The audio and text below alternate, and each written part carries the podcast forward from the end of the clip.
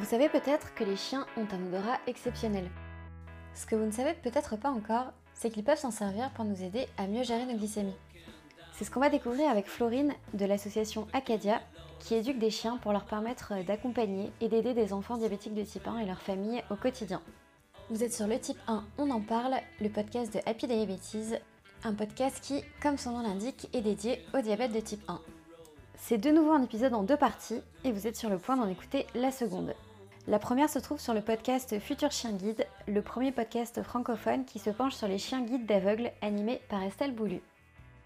Et comme le sujet des chiens d'assistance pour les enfants diabétiques nous intéressait autant l'une que l'autre, Estelle et moi, on a décidé de collaborer sur cet épisode et on a donc proposé à Florine de la recevoir ensemble. C'est un sujet que je connaissais très peu, alors je me posais des tonnes de questions. Comment un chien peut nous avertir des hypos et des hyper avant même qu'on s'en rende compte Avant même l'alerte de notre capteur de glycémie? Comment est-ce qu'ils apprennent à faire ça?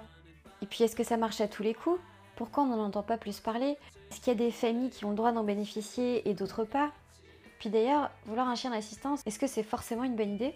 Et puis concrètement, comment se passent les démarches? Eh bien, grâce à Florine, à la fin de cet épisode, vous serez incollable sur le sujet. Je vous conseille évidemment d'écouter la première partie sur le podcast Futur Chien Guide, où Estelle, Florine et moi, on se penche plus en détail sur le fonctionnement d'Acadia, sur les personnes qu'Acadia forme pour pouvoir faire ce dressage un peu particulier, sur le parcours des chiens au sein de l'association, mais également sur le processus de sélection des chiens, car vous allez le voir, ce n'est pas donné à tout le monde. C'est parti, je vous laisse en compagnie de Florine, Estelle et moi-même. Bonjour Estelle, bonjour Florine. Bonjour Claire. Aujourd'hui, donc, on est trois. Je vais euh, co-animer cet épisode donc avec Estelle. Estelle, tu es bénévole euh, au sein de l'association Chien Guide d'Aveugle. Tu y es aussi famille relais et tu animes le podcast Futur Chien Guide depuis un peu plus de deux ans maintenant, euh, au travers duquel tu fais connaître cet univers qui te passionne. Est-ce que tu veux nous en dire quelques mots? Oui, comme tu l'as dit, je suis bénévole pour une association à Paris. J'accueille du coup des élèves chien guide en formation quand leur famille d'accueil ont des contraintes, on va dire, et je suis une grande passionnée, donc euh, j'en parle largement sur le podcast, en effet, Future Chien Guide. Et c'est d'ailleurs bah, sur ce podcast, donc sur ton podcast, qu'on va retrouver la première partie donc, de cet épisode où on reçoit Florine. Florine, tu es coordinatrice chez Acadia, une association qui forme des chiens au super pouvoir de détection des hippos et des hyper, et euh, donc qui les remet euh, à certaines familles qui ont eu la chance d'être sélectionnées.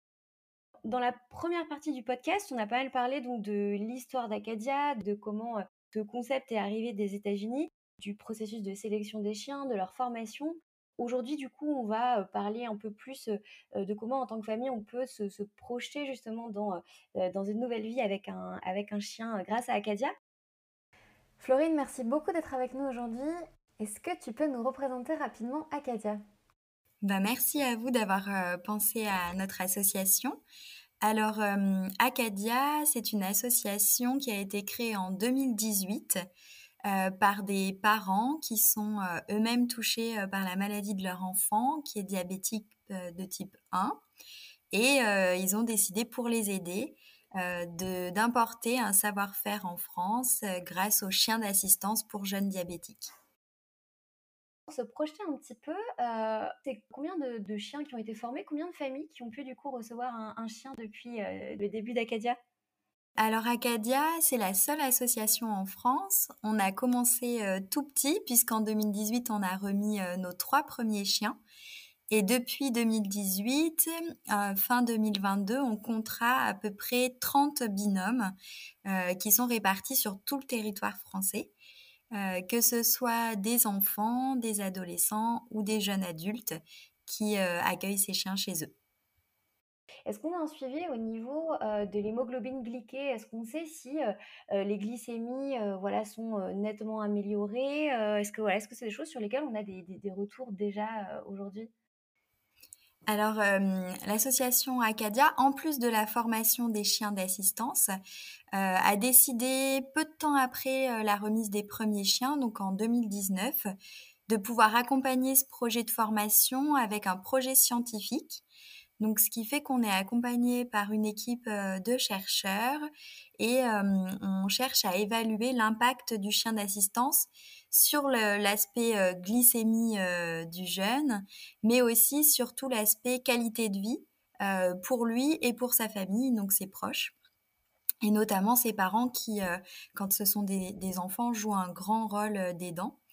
on a pu voir sur les premiers suivis, donc les, statistiques et, hum, et l'évaluation n'est pas encore euh, parue, mais euh, les premiers résultats montrent qu'en effet, le chien, il a un impact sur la glycémie euh, de l'enfant. parce que les alertes permettent d'équilibrer plus rapidement et d'éviter des crises importantes d'hypo ou d'hyper. le chien, il faut savoir qu'il anticipe les variations de glycémie, ce qui permet de prendre vraiment la variation dès son départ.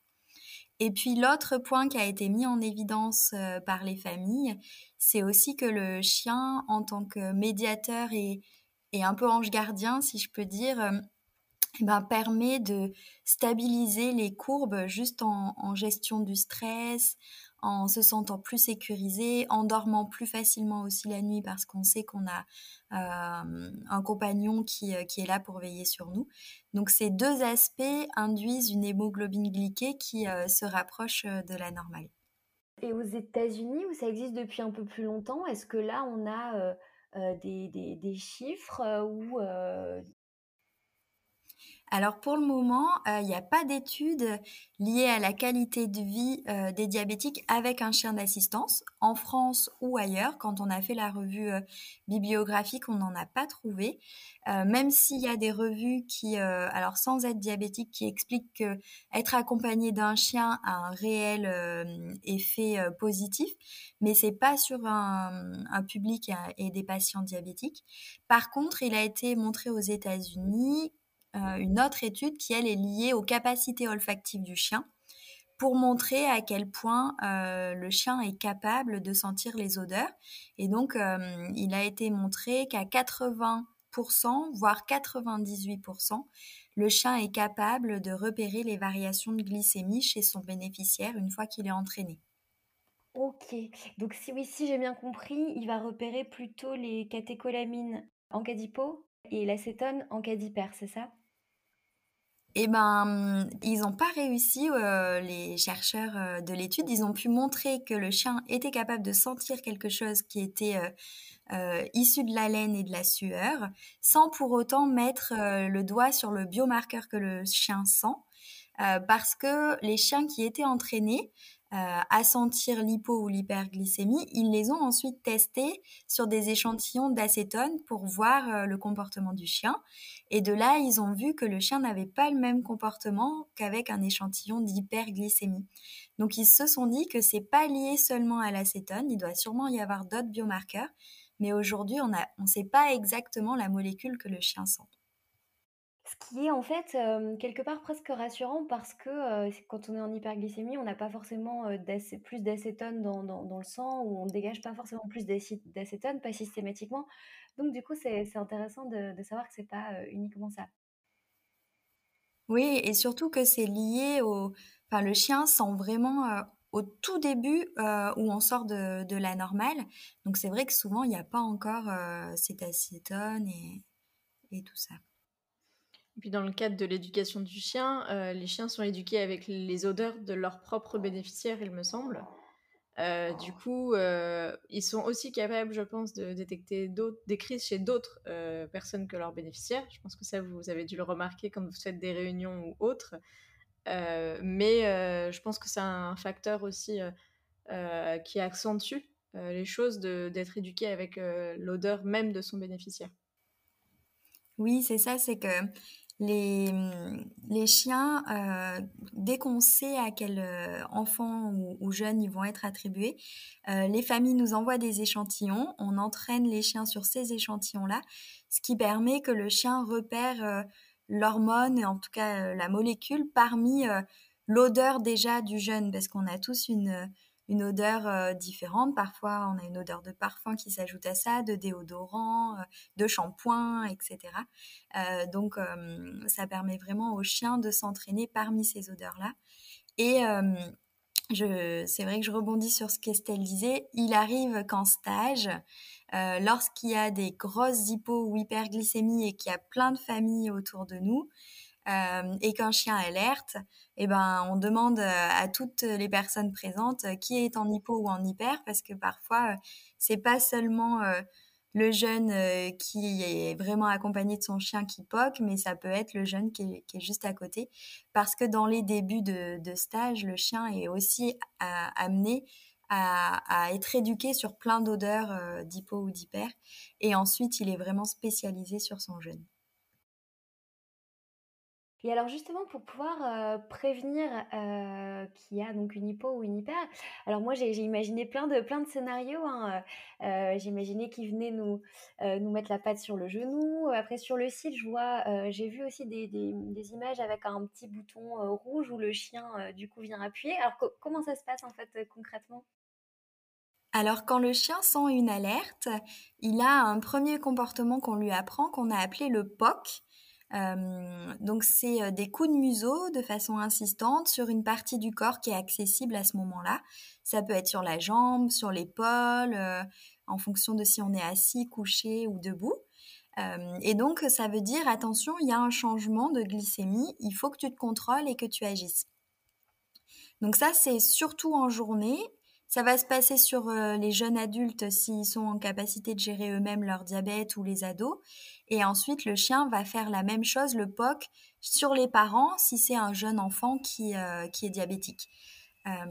donc, une fois qu'on a répondu à cette première commande qui est le POC, le chien va soit s'arrêter, soit si on ne répond pas à la commande, va, continuer d'enchaîner des comportements de façon à donner l'alerte et se faire comprendre. Donc ça peut être euh, aller chercher de l'aide, ramener une trousse de secours euh, et appuyer sur le fameux bouton de téléalarme dont tu parlais. Donc c'est un, bouton que les chiens enclenchent la journée quand euh, tous ces comportements n'ont pas donné succès et n'ont pas été pris en compte, il va appuyer sur ce bouton de téléalarme ou notamment la nuit, euh, puisqu'il dort auprès du jeune, et quand il appuie sur le bouton parce qu'il y a une variation, ça sonne euh, dans la chambre des parents, soit sous forme de, sonnette, euh, comme une téléalarme, soit c'est relié au téléphone portable pour les, parents qui s'absentent du domicile. Oui, parce qu'il faut rappeler que c'est une formation pour les chiens qui dure huit mois, hein, je crois. C'est ça, c'est assez long. Et ce qui est vraiment important à faire comprendre aux chiens, c'est cette prise d'initiative, à se dire j'ai essayé le POC, ça a fonctionné, tant mieux, j'arrête. ça n'a pas fonctionné, je dois prendre l'initiative d'aller proposer autre chose jusqu'à y ait quelqu'un qui prenne en charge cette variation de glycémie. Et justement, quels sont un peu les retours des familles lorsque tout se passe bien? Qu'est-ce que ça change Qu'est-ce que le chien change dans leur quotidien? Euh, parce que bon, moi j'en avais un petit peu parlé euh, dans un hors-série que j'ai fait euh, l'année dernière à l'occasion des hors-séries de l'été. On avait échangé avec Romain dans l'épisode justement 23 de mon, podcast Future Chien Guide. Mais de manière générale, toi, quels sont les retours que tu as de ces familles-là? Comment ils se sentent par exemple avec le nouveau compagnon, avec cette nouvelle aide dans la vie?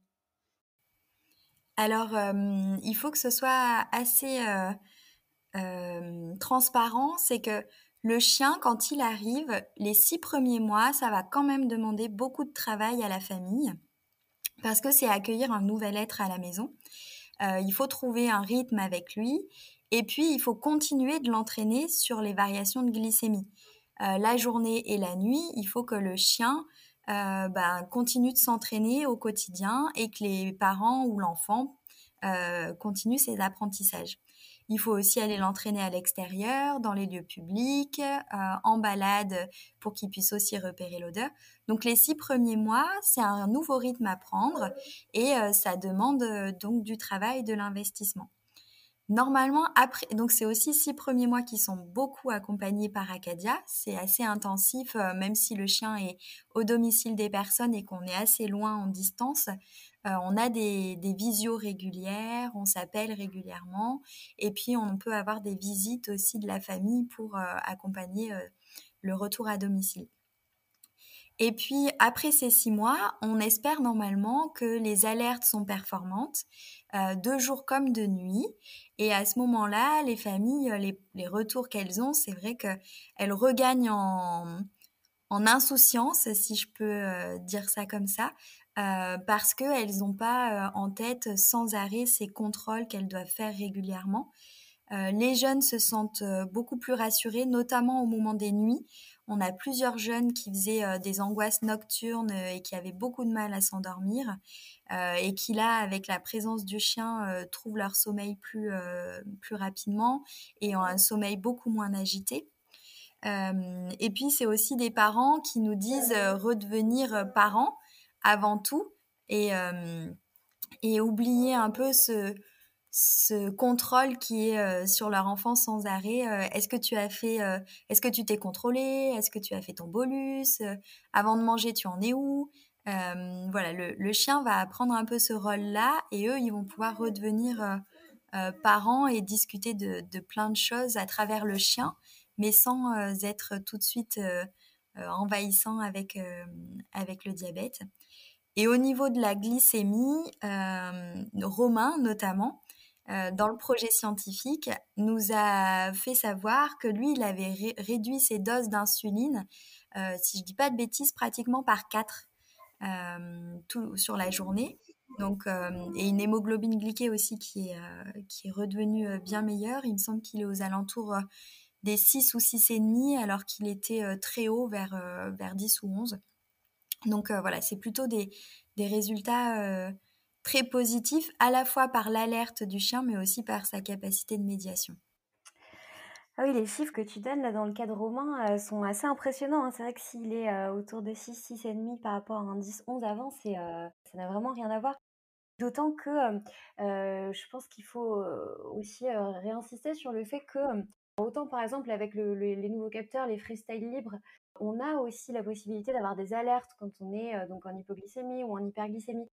Je pense que là, la différence, c'est ce que tu disais avant, c'est qu'en fait, le chien va sentir dès le début la variation déjà, donc quelque part avant qu'il soit trop tard au final.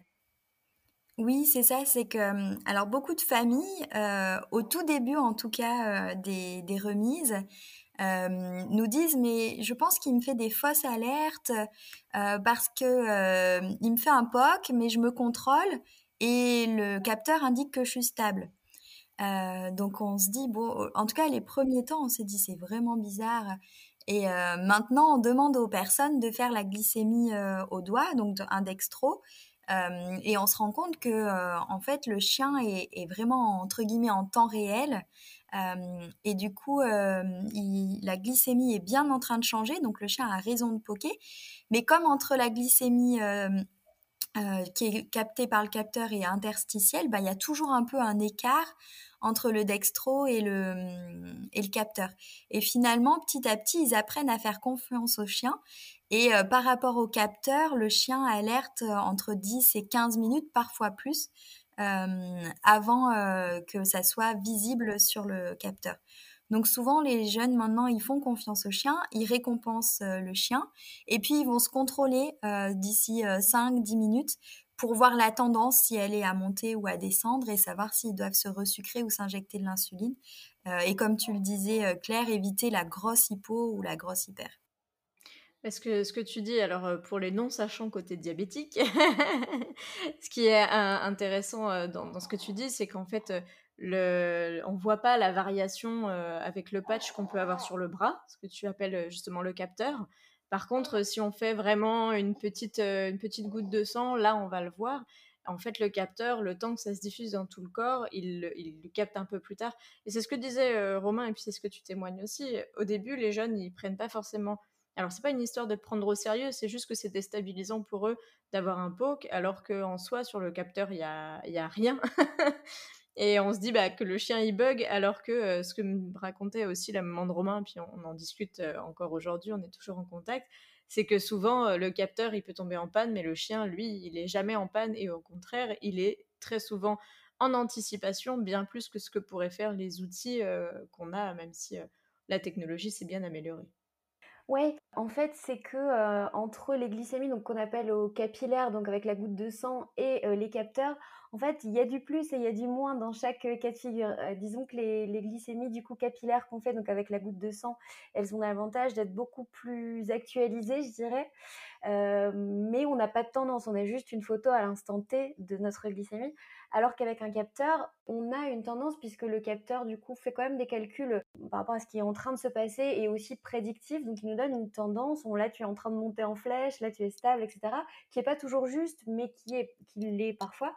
Et donc, on a cette tendance. Par contre, en effet, on a un petit retard par rapport au, capillaire puisque c'est le liquide interstitiel et c'est pas le sang.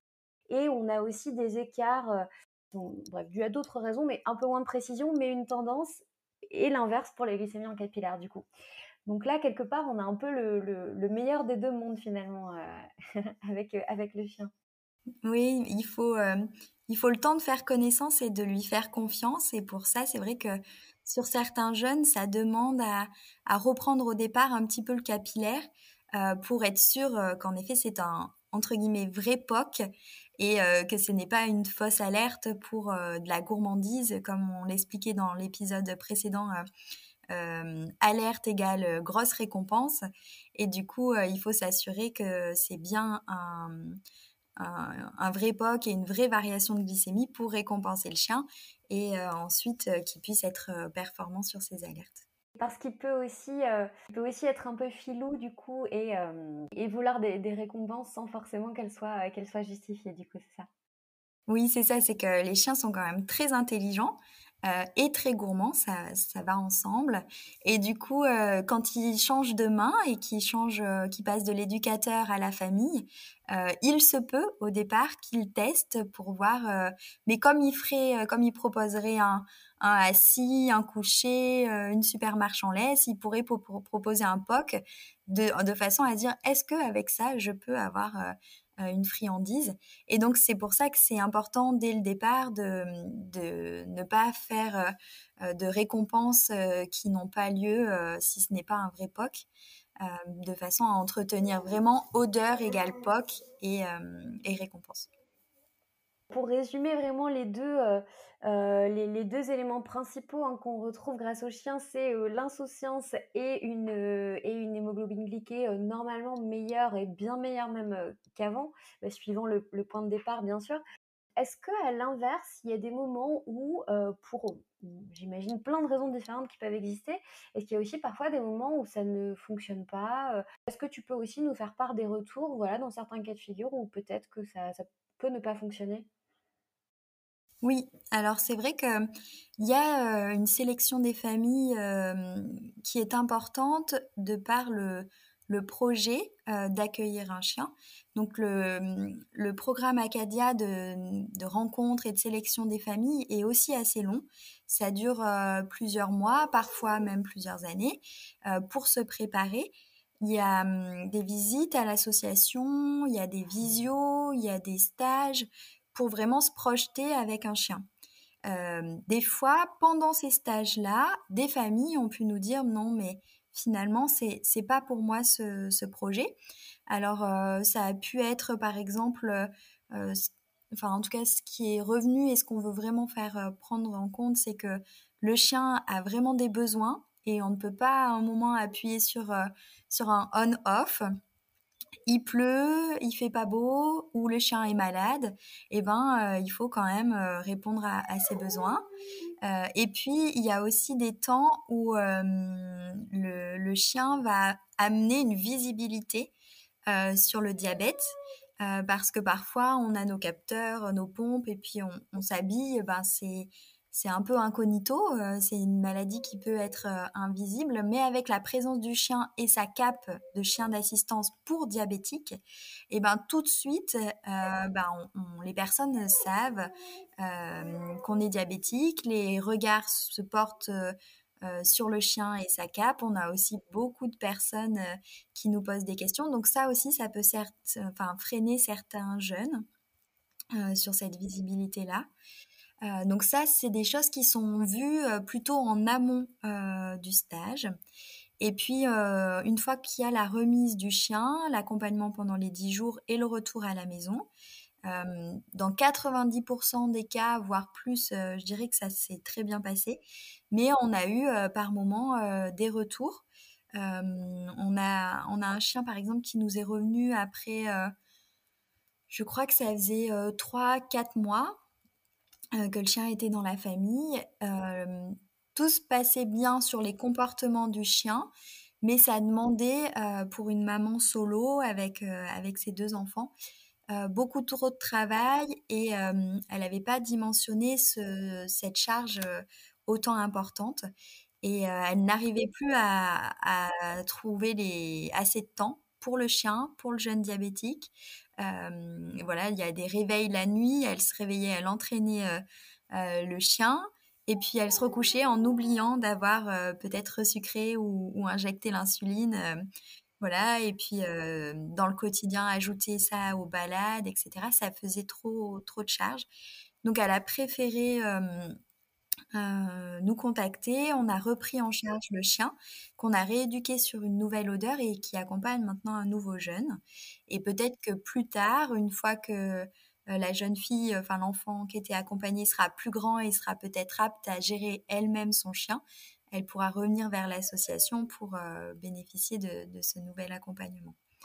Euh, on a eu aussi une, fois, et ça j'en avais parlé, euh, je sais plus si c'est, bah, je crois que c'est dans le précédent épisode justement, le cas par exemple de notre présidente et notre président qui a qui a un chien d'assistance pour diabétiques. alors c'était les tout débuts, donc c'était leur propre chien qu'on a formé.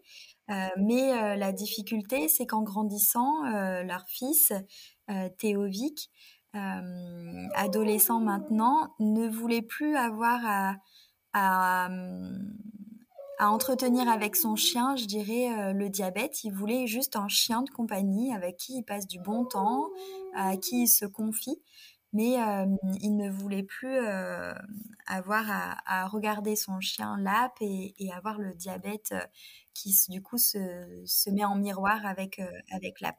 Donc ça peut être des moments de vie qui sont pas les bons, soit parce que l'environnement, la disponibilité, ce n'est pas pour maintenant. Il faut aussi être complètement conscient que, que ça va demander à être soi-même très à l'aise avec son diabète, euh, envers les autres, envers soi-même aussi. Euh, et puis euh, bah, que ça va demander du temps pour faire cette, cette relation. Donc, donc oui, il y a pas mal de, cas de figure finalement auxquels il faut vraiment penser et qui pourraient faire justement que ça pourrait ne pas fonctionner et, et, ça, je pense que ça vaut vraiment le coup de bien y réfléchir avant et j'imagine que ça fait aussi partie de, ce que vous faites, hein, de beaucoup en, discuter, hein. comme tu, le disais, il y a tout le processus de sélection comment ça se, comment ça se passe finalement euh, Donc là, tu disais que le chien pouvait être euh, euh, finalement reformé et, du coup transmis à une autre famille. C'est ça en général qui se produit dans ce cas-là? Voilà, quand c'est, en tout cas, souvent sur ces temps-là, ça, ça, se voit assez. Enfin, la famille est consciente assez rapidement de tout le bouleversement que cela amène dans leur vie. donc, dans les premiers mois, souvent ça a été dans les premiers mois qu'on a eu ou pas euh, les retours euh, des chiens. Euh, pour le cas de Théovic, c'était particulier parce que c'était donc les tout débuts. Et Théovic, on a, on a formé son chien qu'il avait au départ, donc en 2015, de façon à, voir si ça fonctionnait. Euh, on a formé euh, son chien LAP, alors uniquement au diabète parce que la partie euh, lieu public est, vraiment chien d'assistance. On n'a pas réussi, LAP n'avait pas ces comportements-là pour aller dans tous les lieux publics. donc il faisait uniquement les alertes. Et ensuite, quelques années plus tard, Théovic n'a plus souhaité entretenir et entraîner ce travail-là d'alerte pour justement euh, retrouver juste son chien de compagnie avec qui il peut euh, jouer ou se confier. D'accord, donc c'est-à-dire que euh, si je comprends bien, en fait, si on a envie de juste retrouver son chien voilà, qu'on aime, qu'on avait avant, on peut lui l'aider à désapprendre un petit peu ses compétences? C'est ça, c'est que les chiens, tout au long du parcours avec le jeune bénéficiaire, il faut entretenir ces comportements d'alerte. Donc par la récompense, c'est comme un salaire quand une personne travaille, entre guillemets. S'il n'y a plus de salaire, la personne est plus motivée et du coup ne va peut-être plus travailler. et donc là, c'est le même cas, c'est-à-dire que tout au long des années, la famille, alors les six premiers mois, c'est plus intense, mais tout au long de l'accompagnement, la famille devra continuer à récompenser le chien au moment où le chien fait des alertes, de façon à le motiver toujours. Imaginons que la famille arrête de récompenser le, chien, les comportements d'alerte vont de plus en plus diminuer et le chien ne fera plus son rôle d'alerte. Dans ces cas-là, ça nous est pas arrivé à Acadia parce que pour nous c'est obligatoire et chaque année il y a des visites annuelles de entraîner le chien, qui soit performant sur les alertes. On veut des taux minimum de 80% d'alerte chez chaque chien et on le vérifie à chaque visite annuelle. Et du coup, c'est ça qui permet réellement d'avoir son statut de chien d'assistance. Si les comportements ne sont pas maintenus, pendant les visites annuelles, par exemple, on demande aux familles de retravailler, on les accompagne pour retravailler, euh, mais euh, il n'est pas question que, que le chien ne, reste dans, dans, la famille sans alerter et que ce soit euh, que ça devienne un chien de compagnie. Il y a eu énormément d'investissement au, au, préalable dans l'éducation du chien. Et puis le chien se plaît à alerter et enfin voilà, s'il a été, s'il est devenu chien d'assistance, c'est aussi parce que c'est quelque chose qui, qui, lui plaît. donc dans l'idée, il faut absolument maintenir ça jusqu'à la retraite du chien. Ok. Et puis, arrête-moi si je me trompe, mais c'est c'est pas quelque chose qu'on peut proposer à toutes, les, toutes les familles, malheureusement, qui ont un enfant diabétique. Donc, c'est quelque part aussi une, chance de pouvoir bénéficier d'un chien qui a les, compétences pour pouvoir justement voilà, faire ça, nous prévenir des hypo, des hyper, qui a eu la chance d'être formé par Acadia. Donc, peut-être que c'est aussi quelque part euh, si voilà, être conscient du fait que c'est une chance et pas se dire au bout de trois mois, finalement, j'en veux pas. Et euh, parce que voilà, quelque part, on a. Euh, le, chien pourrait peut-être aussi être dans une autre famille qui vraiment en aurait plus besoin et envie dans ce cas. Oui, tout à fait. C'est vrai que l'association Acadia, aujourd'hui, on n'a pas énormément de, moyens. Donc, on forme à peu près une dizaine de chiens par an mais la liste d'attente est importante et puis le nombre d'enfants diabétiques est, important. Donc, euh, on sait à quel point euh, il y a de l'espoir sur euh, beaucoup de dossiers qui sont, qui sont en attente et c'est important pour ces familles qui reçoivent un chien de pouvoir elles aussi, alors mesurer comme tu le dis, la chance d'avoir d'avoir ce chien et de du coup entretenir et continuer à, euh, à bénéficier de, ces alertes et d'avoir une bonne glycémie. Entretenir aussi un super lien euh, euh, d'affection et, de bienveillance avec son chien. Et puis de contribuer aussi à la visibilité, à la communication, à la, à la recherche de fonds pour qu'il y ait d'autres familles qui, comme eux, puissent avoir la chance de recevoir un chien dans les prochaines années. Oui, c'est vrai que pour se projeter un peu dans la durée et mesurer l'engagement, il y a quand même toute la partie en amont de la remise, euh, tout ce que tu disais, le parcours, les visios, etc. On a parlé de l'éducation du chien qui durait huit mois. Le parcours que fait une famille comme ça, ça dure combien de temps en moyenne?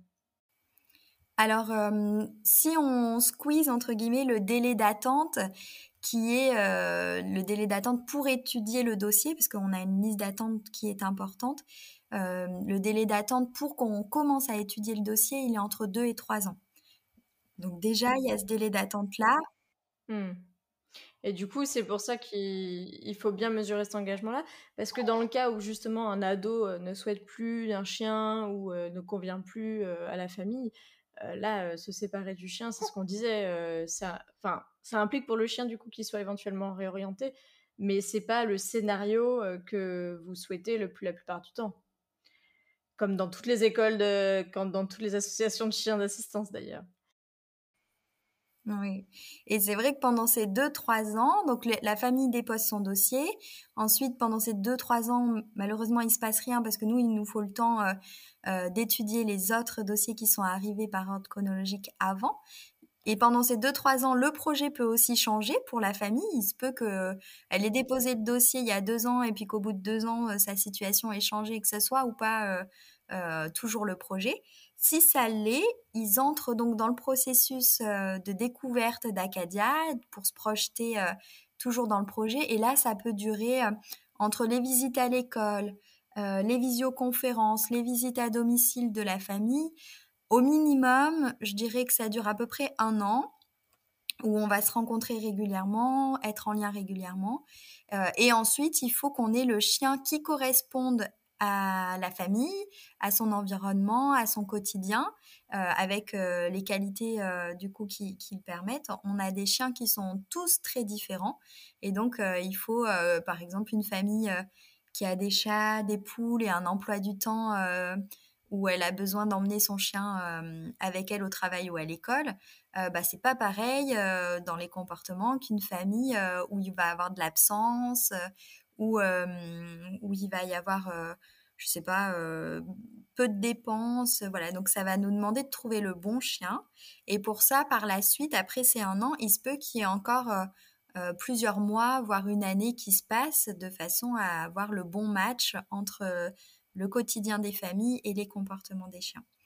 Donc après, du moment que l'étude du dossier commence, il faut compter un à deux ans pour recevoir ensuite son chien.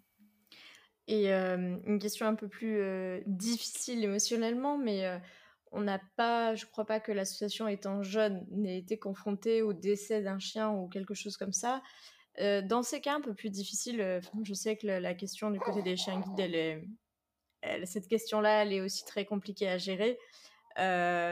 comment on gère? Est-ce que la transition de revenir à une gestion du diabète sans chien est compliquée aussi, j'imagine, pour le jeune?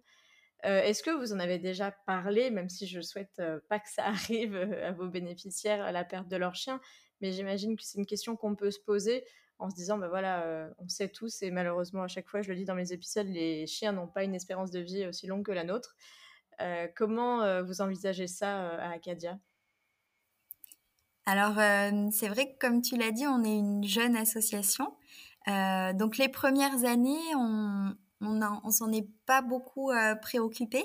Euh, là, maintenant que ça fait 5 ans, 5-6 ans même, euh, on commence à avoir des chiens qui approchent l'âge à peu près des, des 6-8 ans. donc, on commence à se préparer aussi au passage à la retraite, par exemple, et par la suite à la séparation avec l'animal parce qu'il décède. Et du coup, on a demandé l'aide récemment, ça fait un an, on a intégré dans l'équipe euh, deux bénévoles psychologues euh, qui auront des entretiens avec les familles pour préparer déjà le passage à la retraite. et par la suite, si les familles ont gardé et, accueillent toujours le chien à la retraite chez eux, l'idée c'est qu'ils puissent avoir des échanges assez réguliers avec les psychologues euh, pour préparer aussi euh, la disparition euh, du chien. Et, réfléchir avec eux, parce que c'est vrai que le projet d'Acadia au départ, il est plutôt pour les jeunes, de façon à apprendre à vivre avec sa maladie, à l'accepter, à avoir dans les contrôles réguliers quelque chose de positif et non pas toujours une, une charge importante, soulager les parents. Donc à voir avec euh, ces familles-là, est-ce qu'il est opportun ou pas euh, de demander un nouveau chien ou bien est-ce que euh, le jeune a, assez avancé dans la prise en charge de sa maladie pour justement, et comment va le diabète aussi, pour gérer lui-même tout seul? Et mmh, je voulais aussi revenir sur, sur une différence que tu spécifiais tout à l'heure et que moi, moi, je ne connais pas. tu parlais du coup de mmh, la partie assistance, la partie lieu public pour les chiens. Est-ce que tu peux nous expliquer un petit peu, voilà, peut-être les différentes typologies de situations pour lesquelles les chiens sont formés? Ou voilà, je te laisse nous expliquer ça. Oui, alors c'est vrai que les chiens apprennent beaucoup de comportements, disons une trentaine pour Acadia dont une dizaine sont liées vraiment euh, au diabète et à l'alerte, à l'assistance, comme par exemple le, fameux POC, la trousse de secours à rapporter, aller chercher de l'aide, appuyer sur un bouton de téléalarme. Donc il y a des comportements comme ça, une dizaine qui sont spécifiques à l'assistance diabète.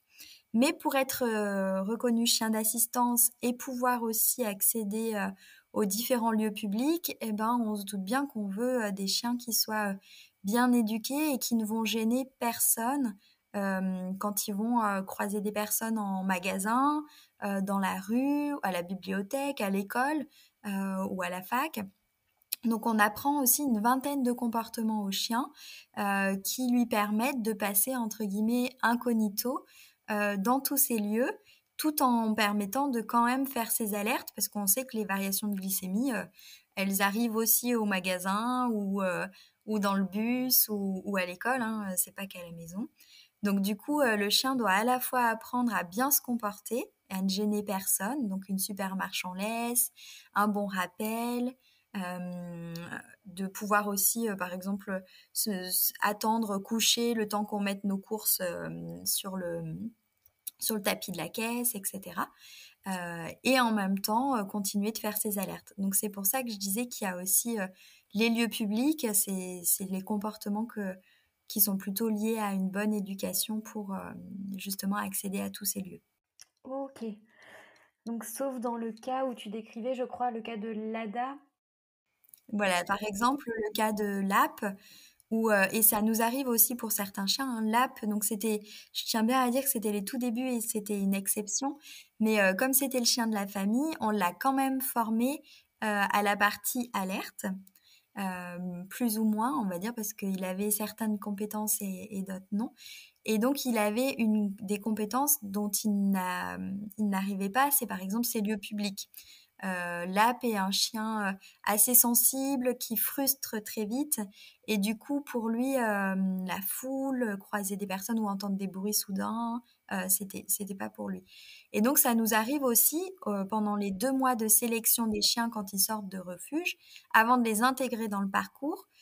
On se dit que sur l'odorat, normalement, ils ont quand même des très bonnes capacités olfactives génétiquement on va quand même vérifier, mais on va moins s'attarder là-dessus et on va, pendant les deux mois de test, vraiment s'attarder sur le, les aptitudes du chien à aller dans ces lieux publics et est-ce que c'est quelque chose qui va lui plaire ou est-ce que euh, est mal à l'aise. S'il l'était, comme l'a été l'app, aujourd'hui on les réoriente et on les propose à l'adoption auprès de familles euh, qui vont l'avoir comme euh, chien de compagnie. S'il est à l'aise, alors il intègre le programme et il va apprendre à la fois l'assistance et à la fois euh, tous les comportements pour les lieux publics.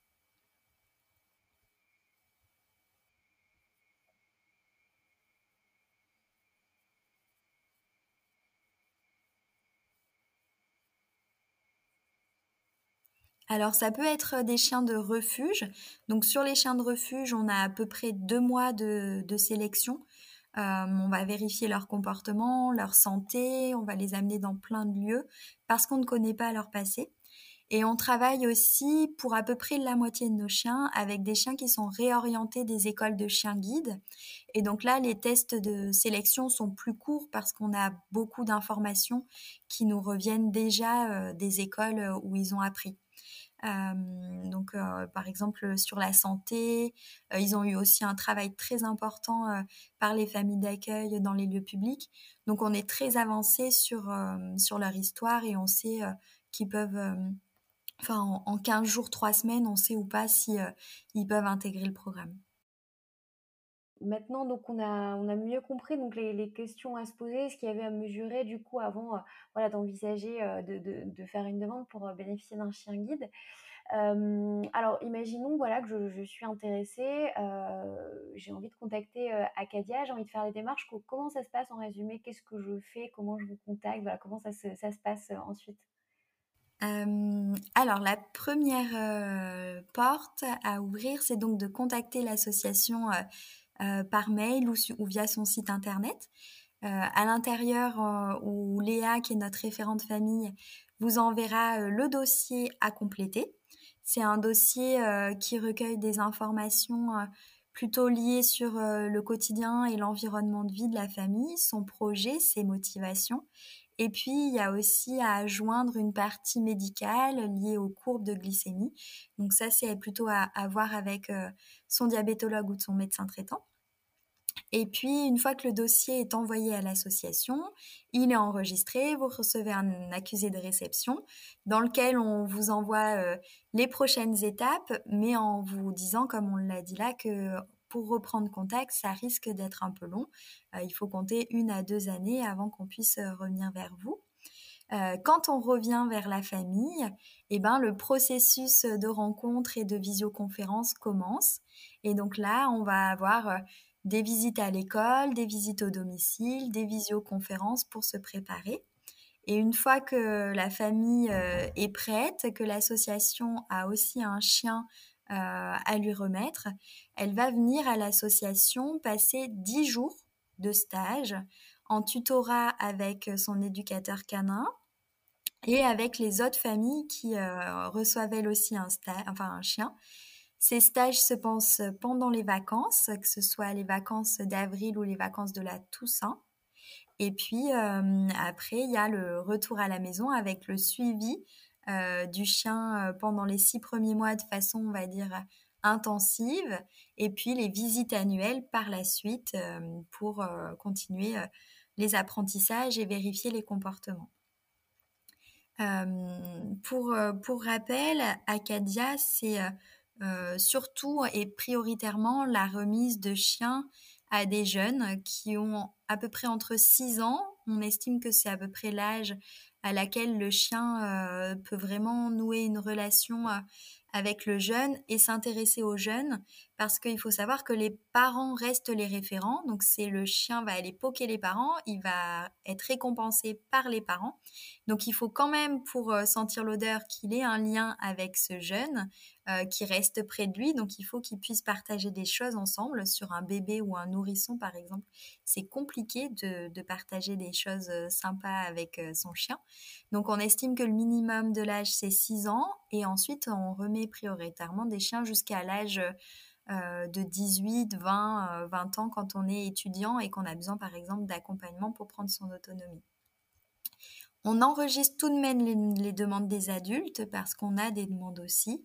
Euh, mais euh, pour le moment, on n'arrive pas à y répondre. Ça nous permet plus d'enregistrer et de mesurer euh, cette demande pour ensuite essayer de se développer sur ce, public-là aussi, mais dans les prochaines années. Quand tu dis qu'il y a un retour qui est fait à la famille et que c'est à partir de ce moment-là qu'il y a des visios qui commencent, est-ce qu'il peut y avoir un retour négatif Et dans ce cas-là, pourquoi euh, et est-ce que ça vous est déjà arrivé ou pas du tout en fait? Ou c'est plutôt des compléments d'information qu'il faut euh, apporter?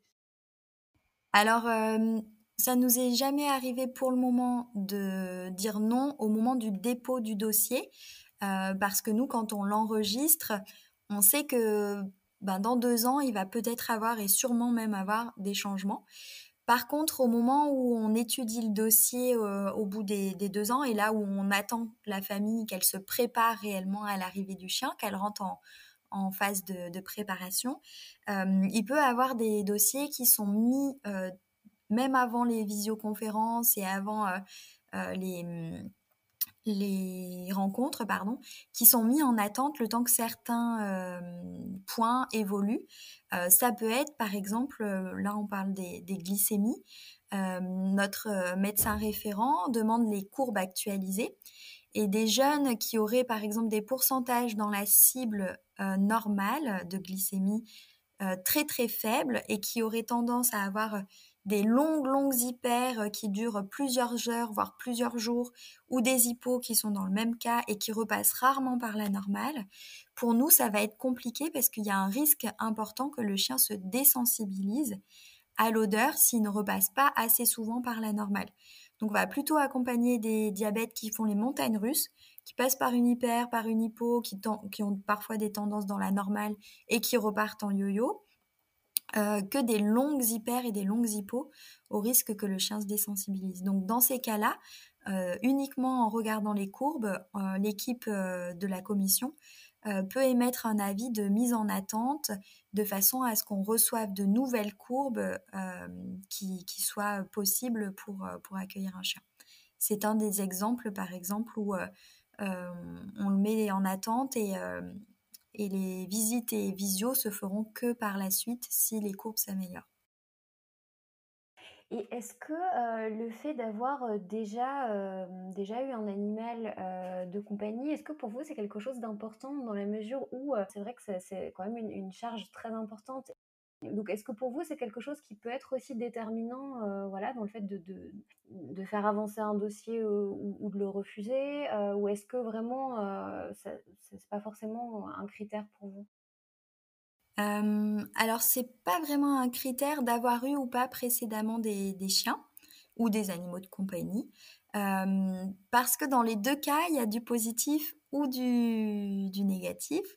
Euh, dans le cas d'une famille qui a déjà eu un, chien, on peut se dire que c'est qu'il y a du positif parce se, elle a peut-être idée de ce que ça va lui demander, comme par exemple acheter des croquettes, euh, les balades, etc.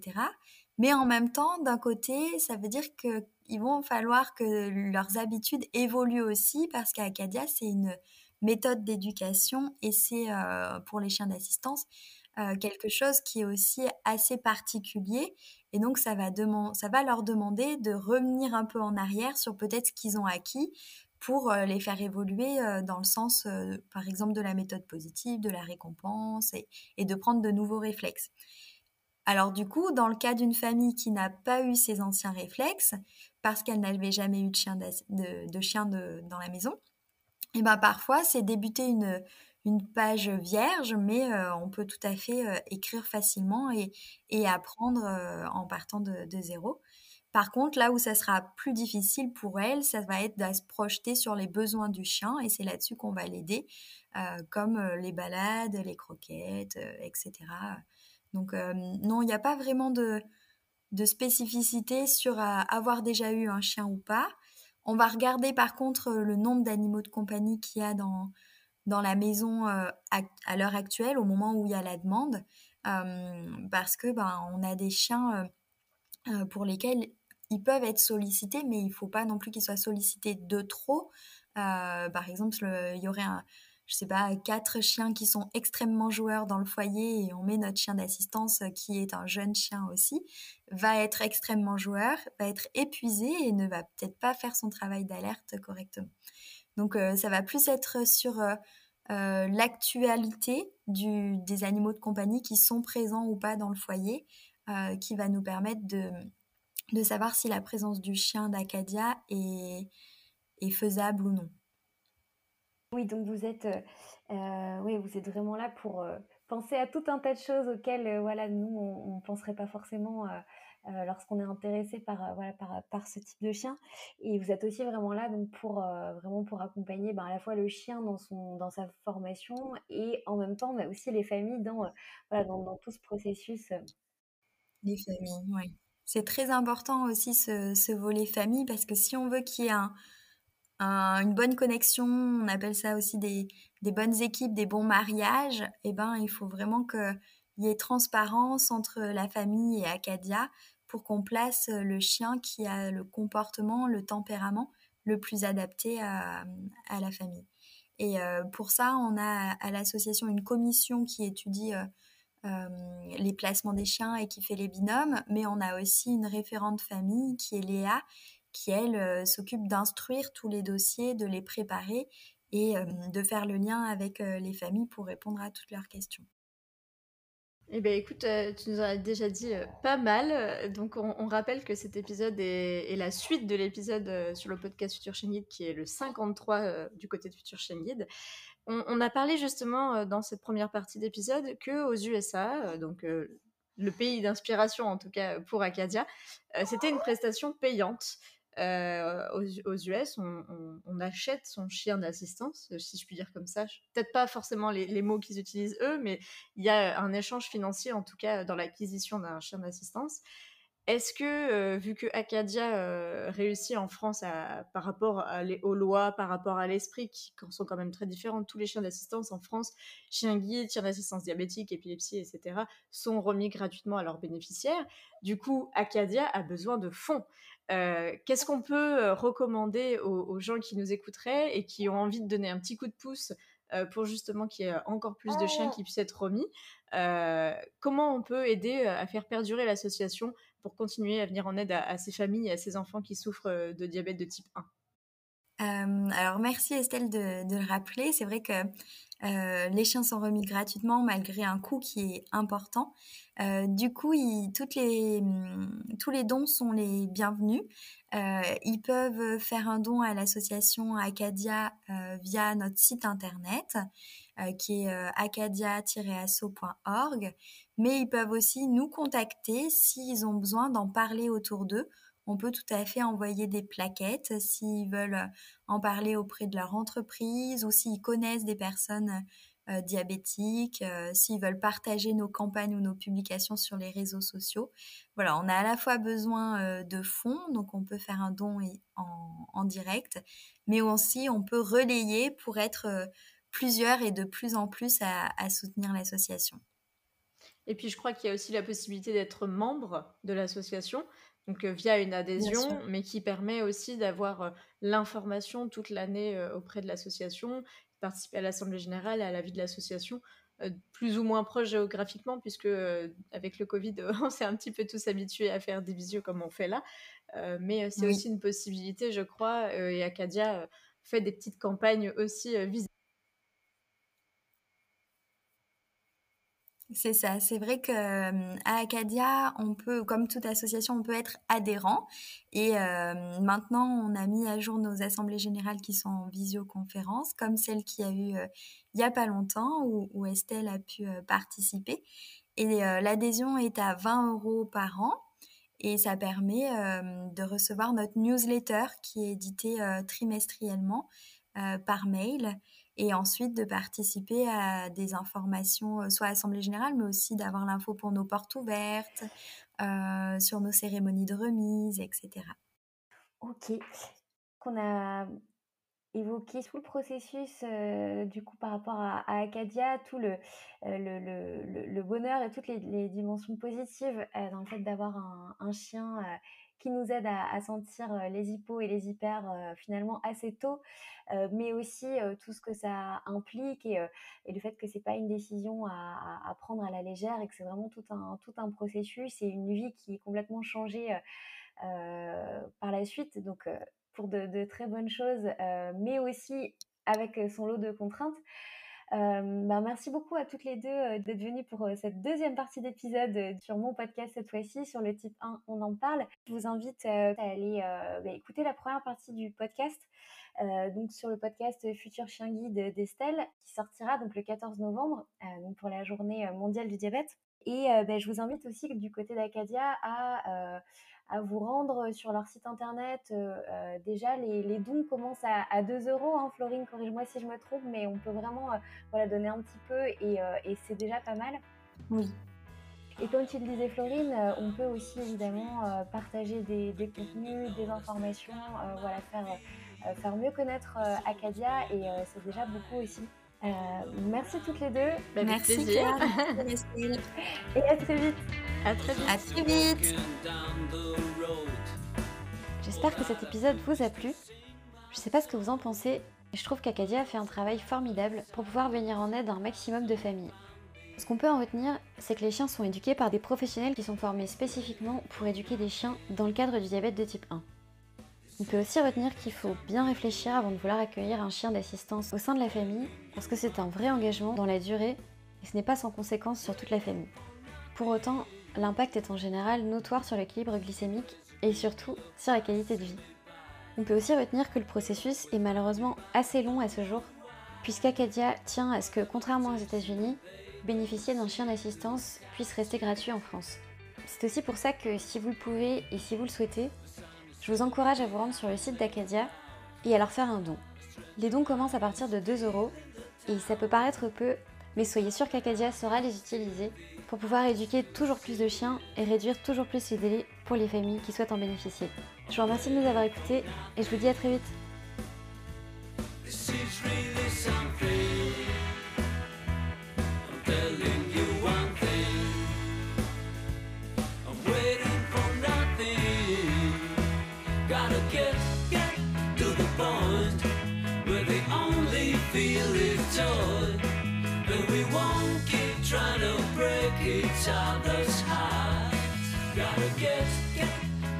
place where we all can find the space and the time we need to fix our problems.